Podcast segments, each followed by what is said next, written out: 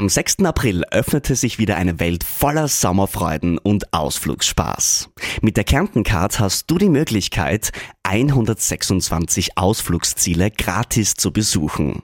Egal, ob du ins Mittelalter auf der Burg Hoch Osterwitz eintauchen möchtest, den Fahrtwind auf Kärntens schönsten Panoramastraßen spüren willst, mit den Bergbahnen die tollsten Wanderwege erkunden willst oder lustige Stunden in einer Trampolinhalle verbringen möchtest. Bei der Kärntencard ist für jeden was dabei. Am besten gleich im Onlineshop die Karte aufladen und unvergessliche Ausflüge erleben. Dein Sommer in Kärnten wartet auf dich. Wir sind am Beginn einer exponentiellen Verteilung der Infektionsrate. To keep new cases from entering our shores, we will be suspending all travel from Europe to the United States for the next 30 days. Der Patient hat einen sehr ähm, schweren Verlauf gehabt, also der hat ein akutes äh, Lungenversagen infolge der Coronavirus-Infektion gehabt. Österreich hat seinen ersten Coronavirus-Todesfall und mit diesen traurigen Nachrichten begrüße ich Sie zur heutigen Ausgabe vom Corona-Update der kleinen Zeitung. Mein Name ist David Knees. Das vorige Zitat stammt von Christoph Wenisch. Er ist Abteilungsvorstand des Kaiser-Josef-Spitals in Wien und hat sich heute zu diesem Todesfall geäußert. Es handelt sich um einen 69-jährigen Mann, einen Italien-Heimkehrer, der unter Vorerkrankungen litt. Er ist in der Nacht auf Donnerstag verstorben.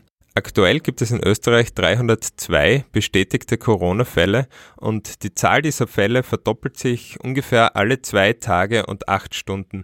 Und jetzt geht es eben darum, diese Dauer zu verlängern, um nicht die Kapazitätsgrenzen der Intensivstationen zu erreichen. Um die Verbreitung des Virus eben zu verlangsamen, wurde heute Nachmittag beschlossen, die steirischen Gemeinderatswahlen abzusagen. Mehr dazu lesen Sie auf kleinezeitung.at. Eine weitere Maßnahme sind die bevorstehenden Schulschließungen. Kollegin Sonja Peitler-Hasewend arbeitet vom Homeoffice aus. Ich habe aber mit ihr telefoniert und sie hat mir erzählt, was diese Schließungen für Eltern und vor allem für die Schülerinnen und Schüler bedeuten. Also grundsätzlich ist es so, dass ähm, die Schulen an sich jetzt nicht komplett geschlossen werden. Es ähm, gibt da einen Zwei-Stufen-Plan der Bundesregierung, der auch gestern schon präsentiert worden ist und heute noch einmal, noch einmal konkretisiert. Ähm, es ist so, dass ab Montag ähm, sind einmal alle Schüler ab der neunten Schulstufe bleiben zu Hause. Das hat den Grund, also bei denen ist es einfach leichter bei der Gruppe, weil die nicht mehr betreut werden müssen von den Eltern, weil die einfach alt genug sind, auch vielleicht mal alleine zu sein. Ähm, ab Mittwoch ist es dann so, dass ähm, diese Maßnahme auch für die Pflichtschüler, also die Kinder von 6 bis 14 Jahre gilt. Ähm, die sollen dann nach Möglichkeit auch zu Hause bleiben. Es wird aber, das hat äh, der Bundesminister Fassmann auch gesagt, nicht immer die Möglichkeit geben, weil es einfach gewisse Berufsgruppen gibt, wie Ärzte, Polizisten, Krankenpfleger, auch Busfahrer, Soldaten, die einfach als Eltern unabkömmlich sind im Beruf, ähm, die ihre Kinder auch nicht ähm, dann zu Hause betreuen können, auch Alleinerzieher oder auch in gewissen anderen Fällen für diese ähm, Kinder gibt es an den Schulen Betreuung, allerdings in Kleingruppen und auch keinen regulären Unterricht. Mhm. Das gleiche das heißt, gilt auch für die Kindergartenkinder. Mhm. Das heißt, man kann dann wahrscheinlich erst nächste Woche dann sagen, wie viel Betrieb oder wie viel in den Schulen tatsächlich los ist. Genau, genau. Also die Oberstufenschüler bzw. die äh, Schüler, die eben über 14 Jahre alt sind, die, die, da werden die Klassen leer sein. Was die Unterstufen, Volksschulen, Neumittelschulen, Sonderschulen betrifft, ähm, wird man sehen, wie viele dann wirklich kommen. Das ist, beruht auf einer gewissen Freiwilligkeit. Äh, was heißt die ganze Situation jetzt eigentlich äh, für jene Schülerinnen und Schüler, die vor der Matura stehen und jetzt quasi die letzten und sehr wichtigen ähm, Schularbeiten vor der Reifeprüfung haben? Ja, das ist äh, eine große Frage, die auch noch nicht endgültig beantwortet worden ist. Ähm, es ist so, dass ähm, äh, schon über eine Verschiebung der Zentralmatura auch nachgedacht wurde, beziehungsweise der Herr Minister Fassmann, die auch gestern im ORF auch schon angekündigt hat. Heute ähm, hat er das ein bisschen ähm, ja, zurückgenommen. Er hat gemeint, es ist noch nicht endgültig entschieden, ob die Zentralmatura als Ganzes verschoben wird. Ähm, das hängt davon ab, ob wie sich die, die Corona-Fälle entwickeln wie die, wie die Kurve nach oben geht oder vielleicht auch wieder abflacht und auch wie die Situation an den Schulen ist, ob da wirklich dann ganz viele Schüler kommen und wie man dann damit umgeht. Ähm, was, die, was jetzt ansteht, sind die wichtigen letzten Schularbeiten in den achten Klassen, weil die achte Klasse muss ja abgeschlossen werden, dass man zur Matura antreten kann. Diese Schularbeiten in den nächsten drei Wochen entfallen. Das bedeutet, ähm, da wird man sehen müssen, wann die nachgeholt werden und inwieweit sich das Ganze dann überhaupt noch ausgeht. Was die vorwissenschaftlichen Arbeiten betrifft, das ist auch ein Teil der Zentralmatura, der verpflichtend ist. Diese sollen nach Stand heute ähm, ganz normal weiter betreut werden und da soll es auch die Präsentationen geben, allerdings in einem kleineren Kreis, der aber noch nicht definiert ist. Vielen Dank, Sonja Peitler-Hasewend. Ebenfalls zur Eindämmung beitragen soll die Einschränkung der Reisefreiheit. Tschechien hat ja heute verkündet, dass man ab Freitag Mitternacht Grenzkontrollen zu Österreich und Deutschland einführen werde. Und die italienische Grenze ist ja von österreichischer Seite schon länger mehr oder weniger dicht. Kollege Wolfgang Fercher hat dazu äh, Polizeisprecher Rainer Dionisio befragt. Tatsächlich werden alle Fahrzeuge angehalten hier kommen und dann wird geschaut, ob man berechtigt ist einzureisen oder auch nicht. Und wenn er nicht berechtigt ist, wird er auch an der Grenze zurückgewiesen. Berechtigt sind alle Menschen, die ein gesundheitliches Attest vorweisen können, das nicht älter als vier Tage ist, dass sie virenfrei sind. Da ist kein Problem. Einreisen dürfen auch Österreicher, die in Österreich leben Allerdings, wenn Sie keinen Attest mit haben, müssen Sie sich freiwillig einer 14-tägigen Quarantäne unterziehen.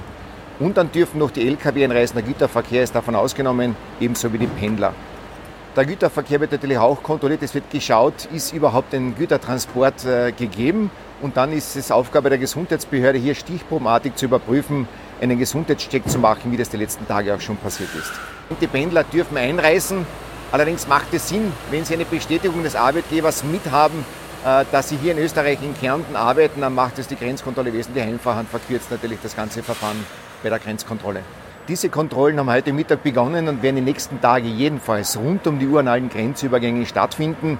Wie sich das weiterentwickelt, das wird man sehen. Die Situation ist ja sehr ähm, dynamisch und das hat die letzten Tage schon ähm, gezeigt, dass es hier Veränderungen geben kann. Das heißt, wie lange das dauern wird, weiß man nicht ganz genau. Jedenfalls die nächsten Tage.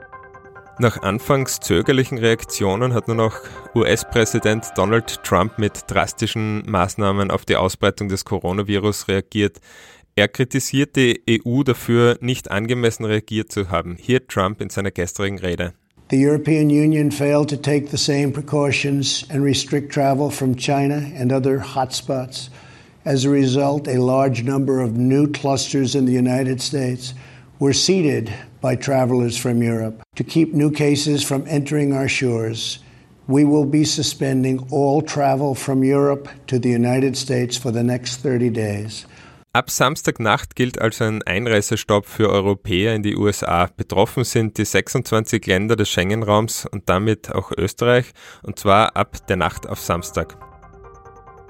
Die kleine Zeitung hatte gemeinsam mit der Antenne Steiermark vorhin Experten und Politiker zu Gast in der Redaktion, die live die Fragen der Leser und Hörer beantwortet haben. Zu Gast waren der steirische Landeshauptmann Hermann Schützenhöfer, sein Vize Anton Lang, Gesundheitslandesrätin Juliana Bogner-Strauß und als medizinischer Experte Kages Krankenhaushygieniker Klaus Wandner, der auch Facharzt für klinische Mikrobiologie ist. Wandner auf die Frage nach der Wahrscheinlichkeit einer Ansteckung nun, auch hier können wir eigentlich nur zurückgreifen auf Daten, die eben aus den Ländern, die den höchste oder die Durchdringung schon mehr oder minder hinter sich haben.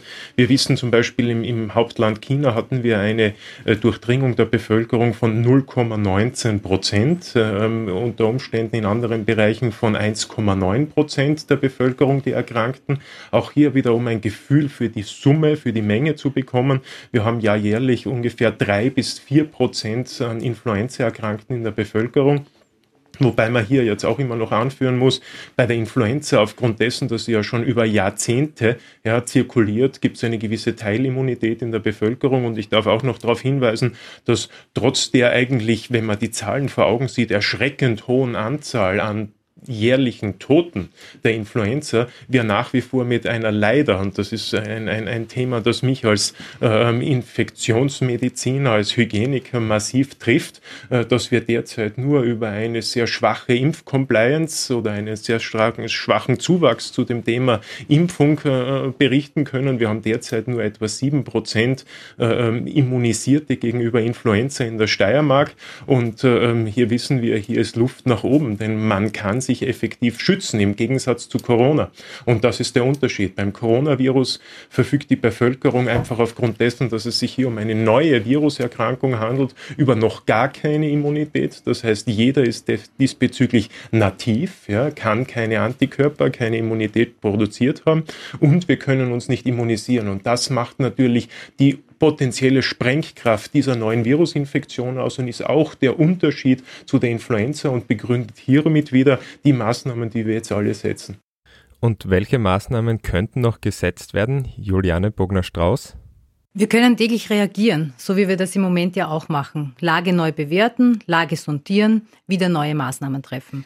Wichtig ist allerdings, dass eben die Selbstverantwortung der Steirerinnen und Steirer auch ganz wichtig ist in diesem Maßnahmenpaket. Ja? Wenn wir selbst nicht in die Verantwortung kommen, ich spreche da jetzt Dinge an, bitte wie nicht mehr Hände schütteln, Hygienemaßnahmen einhalten, eben nicht zu oft rausgehen, einkaufen gehen. Ähm, man muss ja nicht ins Gasthaus gehen. Ja, es muss ja nicht immer sein, dass wir die Pubs schließen müssen. Man kann sich ja einfach das sagt zurückhalten. Jetzt auch die Winzerin. man kann sich einfach zurückhalten und nicht ins Gasthaus gehen. Ja, man kann äh, Selbstverantwortung übernehmen. Aber wir machen eine Maßnahme nach der anderen immer dann, wenn wir uns aufgrund der Experten dazu entscheiden, dass das jetzt die nächste wichtige Maßnahme ist, die wir treffen müssen. Hängt es davon, hängt es davon, ja, Entschuldigung. Ähm, was ich auch, äh, gerade wenn wir jetzt von der Selbstverantwortung sprechen, ich möchte hier noch einmal einen Appell setzen. Obwohl die Disziplin der Steirer und Steirerinnen wirklich großartig ist, dafür möchte ich auch Danke sagen. 1450 wählen inzwischen fast alle. Es weist sich so gut wie niemand mehr selbst in die Krankenhäuser ein. Aber was derzeit passiert, ist, dass der Notruf überlastet ist, mhm. ja, weil man bei 1450 nicht gleich durchkommt. Ja.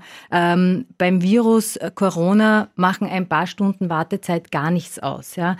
Aber äh, bitte halten wir die Notrufnummern frei, weil die brauchen wir wirklich für andere Notfälle. Also bitte weiterhin 1450 wählen, sich ein bisschen in Geduld äh, wähnen und dort gibt es genug, die abheben. Es gibt Hintergrundärzte und Ärztinnen und die werden Ihnen sagen, was Sie zu tun haben und dann kommt das mobile Team, macht einen Rachenabstrich und es funktioniert wunderbar.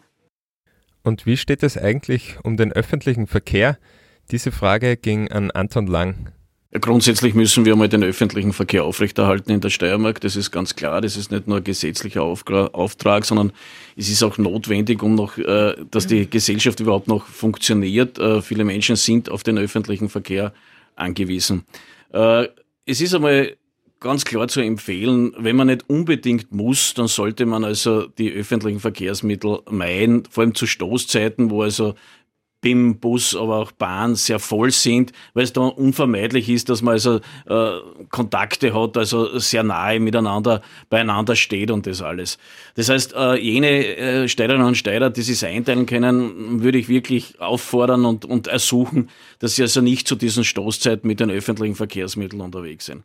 Grundsätzlich ist es so, dass also hier äh, Probleme auftreten könnten, wenn wir natürlich nicht mehr das notwendige Personal haben, um das die öffentlichen Verkehrsmittel fahren können, äh, dann wird es wahrscheinlich oder ziemlich sicher zu Einschränkungen kommen. Das ist ganz klar. Aber großes Ziel muss es sein, den öffentlichen Verkehr aufrechtzuerhalten in der ganzen Steiermark. Was den Straßenverkehr betrifft, und da müssen wir auch sagen, mit unserem Straßen- und Erhaltungsdienst sind wir sehr gut aufgestellt. Da können wir einiges äh, kompensieren, wenn es also hier auch zu Ausfällen kommt, wenn dort Mitarbeiterinnen und Mitarbeiter krank werden oder zu Hause bleiben müssen. Äh, sollte es noch im heutigen Frühjahr zu extremen Wettersituationen kommen, zum Beispiel nochmal massive Schneefälle, äh, dann wird es natürlich schon schwierig werden, das alles aufrechtzuerhalten. Aber derzeit äh, ist es so, dass wir gewährleisten können noch, äh, dass wir also die Straßen auch entsprechend für den Verkehr offen halten können. Die Problematik der Betreuung von Schulkindern, wenn die Schulen geschlossen haben, wurde vorher bereits kurz angesprochen. Eine Frage diesbezüglich ging an Landeshauptmann Hermann Schützenhöfer, nämlich was ist mit jenen Eltern, die sich nicht freinehmen können, um auf ihre Kinder zu schauen? Die Situation ist äh, krisenhaft, in der wir uns äh, bewegen. Kein Mensch weiß, wie sich Feuer, wie sich Wasser, wie sich ein Virus ausbreitet. Aber wir haben ja in den bisherigen Krisenfällen bewiesen, dass wir, wenn wir zusammenhalten, solche Krisen auch bewältigen. Natürlich, es bleibt kein Stein auf dem anderen. Es ändert sich die Situation stündlich. Und wir haben heute, der Herr Landeshauptmann Stellvertreter, mit mir und der gesamten Regierung ein Gespräch mit den Sozialpartnern im Lande geführt und gerade in äh, diesem Bezug auch äh, darüber geredet, äh, dass Eltern, die zu Hause bleiben wollen oder müssen, um die Kinder zu betreuen, dass es hier im Sinne des Entgeltfortzahlungsgesetzes eine Lösung im Sinne der Arbeitnehmer und der Betriebe geben muss, dass das in dieser Zeit die Republik übernimmt. Das gesamte Gespräch gibt es übrigens als Videobeitrag auf der Website der kleinen Zeitung. Unter anderem um Arbeitsrecht ging es auch im heutigen Gespräch zwischen unserem Sportredakteur Michael Schuren mit Wolfgang Bartosch. Er ist nämlich Vizepräsident des österreichischen Fußballverbandes und auch Direktor der Arbeiterkammer.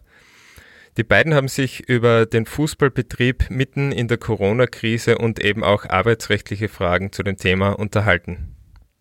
Ja, herzlich willkommen Wolfgang Bartosch, heute in Doppelfunktion sozusagen. Ich beginne mal mit der sportlichen, nämlich der Präsident des Steirischen Fußballverbandes und Vizepräsident des Österreichischen Fußballverbandes. Natürlich ist klar, wie alle, äh, auch der Fußball ist im wahrsten Sinne des Wortes überrollt worden. Vielleicht nehmen Sie uns einmal mit auf die Reise der letzten zwei Tage mit den Abstufungen, Nachschärfungen. Wie kam es heute dann zum Entscheid, alles abzusagen? Zunächst einmal auch schönen guten Tag von meiner Seite. Ja, das war wirklich eine Reise in den letzten Tagen, wo man äh, nie gewusst hat von Stunde zu Stunde, wie es äh, dann ausschauen wird. Wie wir diesen Termin zum Beispiel heute ausgemacht haben, sind wir von anderen Voraussetzungen ausgegangen. Jetzt mittlerweile ist klar, dass wir als größter Fachverband äh, als Vorbild sozusagen unseren Beitrag zur Eindämmung des Coronavirus leisten und alle Spiele im Amateurfußballbereich absagen. Äh, zunächst äh, haben wir intensiv beraten, äh, wie wir vorgehen sollen. Die Bundesregierung hat ja zu Recht hier rigorose Maßnahmen festgelegt, aber auch die Türe offen gelassen, dass man bis zu 500 Personen ja Spiele abhalten kann. Äh, wir haben uns dann nach eingehender Diskussion dazu entschieden, äh, dass wir die Meisterschaft im Erwachsenenbereich durchführen wollen, zumal äh, die Zahl 500 ja nur vereinzelt im Amateurfußball überschritten wird. Außerdem hat ja auch die Bezirksverwaltungsbehörde die Möglichkeit, nach dem Erlass weitergehende Maßnahmen festzulegen. Das heißt, im Einzelfall wäre es ja auch möglich gewesen, Spiele abzusagen. Mit dem haben wir auch rechnen müssen. Aber Letztlich äh, haben sich hier die Ereignisse im wahrsten, im wahrsten Sinne des Wortes überstürzt. Es ist dann äh, zur Entscheidung gekommen, auch die Schulen zu schließen. Da war für, äh, für uns äh, von vornherein klar, dass wir dann den Nachwuchsspielbetrieb auf jeden Fall aussetzen werden. Und äh, schließlich haben wir uns aber jetzt äh, entgegen der ursprünglichen Meinung auch äh, einhellig darauf verständigt, alle Landesverbände mit dem ÖFB gemeinsam, dass es besser ist, wenn wir hier, wie gesagt, als Vorbild auch einen Beitrag leisten und eben die Meisterschaft zur Gänze mal aussetzen. Kann man das eigentlich beziffern, so Wochenende für Wochenende? Jetzt, ich möchte nicht sagen, wie viele sind arbeitslos, aber wie viele fallen jetzt um die Freizeitbeschäftigung Vereinsfußball um an einem Wochenende? Um. Ja, man muss davon ausgehen, dass im Amateurfußball in der Steiermark allein circa 500 bis 600 Spiele an jedem Wochenende stattfinden. Und wenn man das alles zusammenrechnet, so sind bis zu 100.000 Menschen auf den Fußballplätzen irgendwo an einem Wochenende. Das ist, glaube ich, eine enorme Dimension. Also spielend oder dann in Wahrheit ja, nicht mit spielend. Angehörigen? Ich meine mit Angehörigen, mit den Eltern, mit allen drum und dran. Ja. Kann man davon ausgehen, dass an einzelnen Wochenenden bis zu 100.000 Menschen auf Fußballplätzen sind. Also das ist schon eine enorme Dimension. Und auch vor diesem Hintergrund, glaube ich, ist es schon auch unsere Verantwortung, dass wir jetzt in dieser prekären Situation einen entsprechenden Beitrag leisten. Jetzt schließt sich natürlich ja. dann die Frage, ein Spielbetrieb ist abgesagt. Der Verband wird den Vereinen jetzt keine Vorschriften machen können, aber wie sollen äh, die Vereine umgehen auch mit dem Trainingsbetrieb? Ja, grundsätzlich liegt das natürlich im Verantwortungsbereich der Vereine. Äh, wir haben mehrere Anfragen in dieser Richtung, wobei ich äh, davon ausgehe und sagen kann, dass die Empfehlung in den meisten Fällen in Richtung Einstellung auch des Trainingsbetriebes geht. Wie sehr blutet da nicht das Herz, wenn das Vereinsleben ja, sozusagen das blutet, am Eis gelegt wird? blutet natürlich fürchterlich. Eine solche Situation habe ich mir bis vor kurzem überhaupt nicht äh, vorstellen können. Aber es ist eben eine außergewöhnliche Situation. Wir sind alle gefordert, hier in der Gesellschaft zusammenzuhalten. Hat man da oder hat es Sinn, jetzt überhaupt sich Gedanken zu machen über jetzt Notfallpläne mag ich jetzt eigentlich nicht verwenden, aber für den Plan, kann man das aufholen, will man das aufholen oder geht man geistig eher schon in die Richtung, es gibt keine Frühjahrsmannschaft. Äh, wir werden jetzt demnächst eine außerordentliche Vorstandssitzung natürlich einberufen, eine Krisensitzung, wie wir da weiter vorgehen werden, weil eines steht jetzt schon fest, äh, es fallen zumindest drei oder vier Runden jetzt aus und es wird sehr, sehr schwer sein, äh, gerade im Amateurbereich diese Runden aufzuholen, weil da müssten wir englische Runden spielen. Es sind lauter Amateurfußballer, die ja berufstätig sind und da wird es schwer sein, dass die zweimal in der Woche Meisterschaft spielen. Also wie wir damit umgehen werden, ist derzeit noch nicht abschätzbar. Sollte es zu einer Verlängerung äh, der Maßnahmen kommen, dann müssen wir davon ausgehen, dass die Meisterschaft ohnehin abzubrechen sein wird. Aber wie gesagt, das ist noch äh, zu diskutieren und wir werden jetzt äh, demnächst eine außerordentliche Vorstandssitzung abhalten und uns mit all diesen Fragen natürlich befassen. Die Vereine wollen ja auch wissen, wie geht es weiter. Da sind jetzt noch viele Fragen, die noch nicht beantwortet werden können. Sie sind ja auch Vizepräsident des österreichischen Fußballbundes. Jetzt kam auch explizit vom ÖFB heute die Mitteilung, also diese Aussetzung betrifft alles, bis auf die Fußball-Bundesliga, die ja schon davor mal pausiert hat, offiziell jetzt, und das Nationalteam, das ja nach wie vor daran festhält, zumindest einmal die beiden Tests gegen Wales und die Türkei spielen zu wollen unter Ausschluss der Öffentlichkeit. Ähm, ist das sinnvoll, dass das Nationalteam trotzdem weiter quasi funktionieren soll? Naja, derzeit äh, kann man noch davon ausgehen, dass die Euro-Endrunde stattfindet. Auch die ist ja mittlerweile schon ein wenig in Frage zu stellen natürlich, aber noch muss man davon ausgehen, und da ist es von der sportlichen Seite her natürlich äh, verständlich, dass der Teamchef natürlich äh, auch die Trainingsspiele abhalten will. Aber die Dinge können sich ja immer ändern. Aber derzeitiger Stand ist, dass wir davon ausgehen, dass die Euro stattfindet und entsprechend auch die Vorbereitungen mit den Spielen ebenso über die Bühne gehen. Darf, darf man einen ÖFB-Vizepräsident fragen, ob er begeistert ist von der Euro in dieser Form und unter diesen Voraussetzungen? Ja, persönlich darf man mich schon fragen. Ich hab, ich, da will ich auch nicht hinterm Berg halten mit meiner Meinung. Also ich glaube, dass da eine zu starke Kommerzialisierung des Fußballes stattfindet. Eine Austragung auf zwölf Standorten, wo einer gar nicht in Europa liegt, äh, halte ich äh, für nicht sehr vorteilhaft. Äh, ich hoffe, dass das sich nicht wiederholen wird. Dann kommen wir zur zweiten Funktion. Sie sind auch Direktor der Arbeiterkammer. Ähm, da sind natürlich in den Tagen wie diesen ganz viele Fragen zu beantworten. Für viele die vordringlichste ist, was passiert jetzt nach den Schulschließungen mit der Kinderbetreuung? Ähm, Gibt es aus Sicht der Arbeiterkammer eigentlich schon einen Weg, den man beschreiten kann, will, oder ist das im Moment überall noch Gegenstand von, ich sage jetzt rechtlichen, ich mag nicht sagen Auseinandersetzungen, aber von rechtlichen Fragen, die immer geklärt werden müssen? Ja, eines ist klar, die Drähte laufen bei uns in der Arbeiterkammer heiß. Genau diese Frage steht momentan absolut im Vordergrund, im, vor dem Hintergrund der Schließungen der Schulen. Äh, da gibt es arbeitsrechtlich im Detail noch einige Fragen, die unterschiedlich gesehen werden.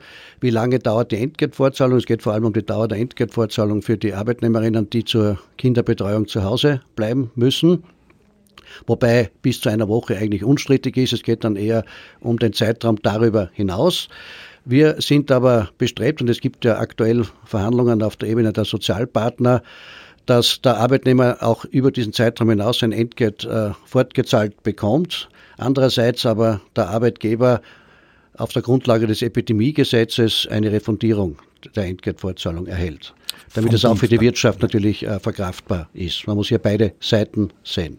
Wie ist es grundsätzlich so für Arbeitnehmer? Wir sind hier jetzt in, im Styria Media Tower in einem Newsroom. Das sind mitunter sogar mehr als 100 Leute. Ähm, wie ist es damit quasi der Arbeitspflicht, der Freiwilligkeit? Ähm, muss jeder weiter arbeiten, obwohl er denkt, ich mag mich lieber nicht anstecken? Wie ist da die rechtliche Lage? Ja, die Angst alleine vor dem Coronavirus wird nicht ausreichen, um nicht zur Arbeit zu erscheinen. Also Arbeitspflicht besteht äh, trotzdem.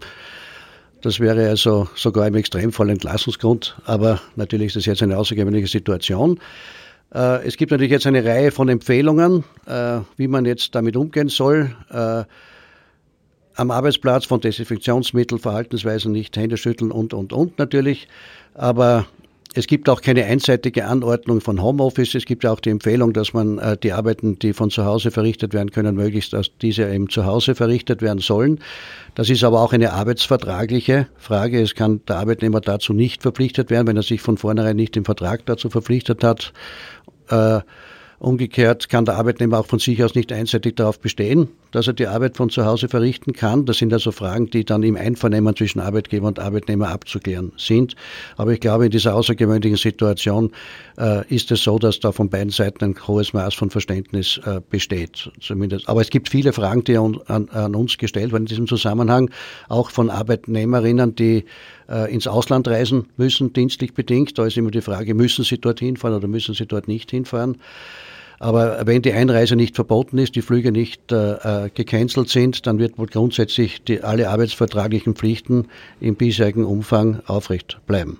Merkt man eigentlich jetzt, weil Sie vorher gesagt haben, so die Außergewöhnlichkeit der Situation, ist es tatsächlich so, dass, dass man auch spürt von beiden Seiten das Entgegenkommen ähm, und das Verständnis oder gibt es da dann tatsächlich auch immer, mag jetzt auch nicht schwarze Schafe sagen, obwohl es vielleicht welche werden, welche die es bewusst aufs Streiten anlegen? Also ich würde schon sagen, dass im Großen und Ganzen gibt es äh, schon die Spürbarkeit eines großen Verständnisses, aber das schließt nicht aus, dass es auch im Einzelfall äh, eben zu streitigen Situationen kommt. Wie schaut es denn nicht aus in der Gastronomie? Wird der ein spezieller Fall sein, solange die Lokale auch offen haben dürfen? Ja, ja. Ähm, gilt da dasselbe, dass man sagen kann, man kann nicht einfach zu Hause bleiben, äh, man muss das alles leisten oder und auch umgekehrt, ab welchem, ab welchem Zeitpunkt muss man damit rechnen, auch, auch arbeitsrechtlich, dass Freistellungen, Dienstfreistellungen möglich sind?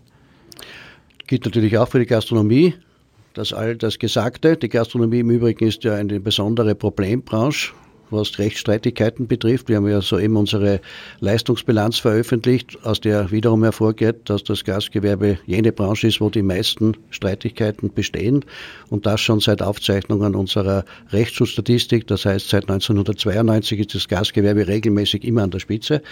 Eine problematische Branche, so gesehen.